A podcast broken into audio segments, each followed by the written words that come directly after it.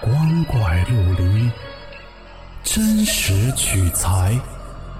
老黄故事之民间怪谈正在讲述。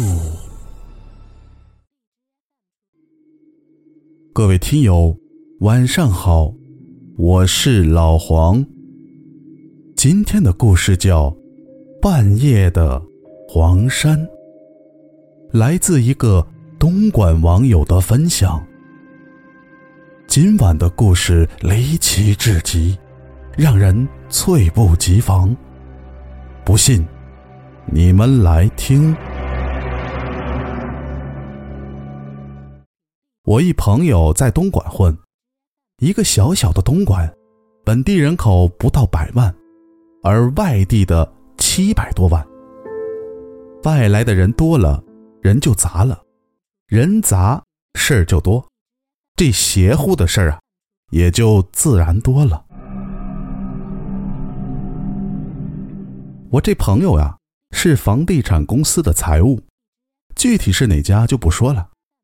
一般财务工作呀，都是月底会比较忙，各种表格接踵而至，自然就要加班了。这会儿啊，一两点回家也都是常有的事儿。那段时间，北方应该已经是入了秋的季节，可东莞啊，还穿着短袖呢。那天照旧在加班，大概快凌晨一点的时候，他才从公司出来。这会儿的公交早就打烊了，而出租车也不好拦。那会儿啊，还没有什么滴滴一类的软件，半夜打车呀，还是比较费劲的。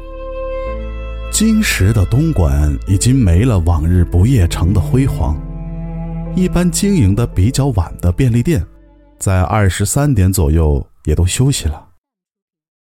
他在路边等了半天的出租也都没来，于是咬咬牙决定走回去。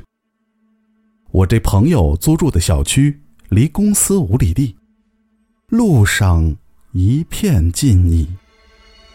只有两排路灯默默的陪伴。他一路小跑回到了小区的门口，正准备往里进呢，忽然就看见远处的半空中迎面飘来一件黄 T 恤，顿时腿一软就懵了。说实话，如果不是出公司前就解决了小便，现在。就顺腿溜了。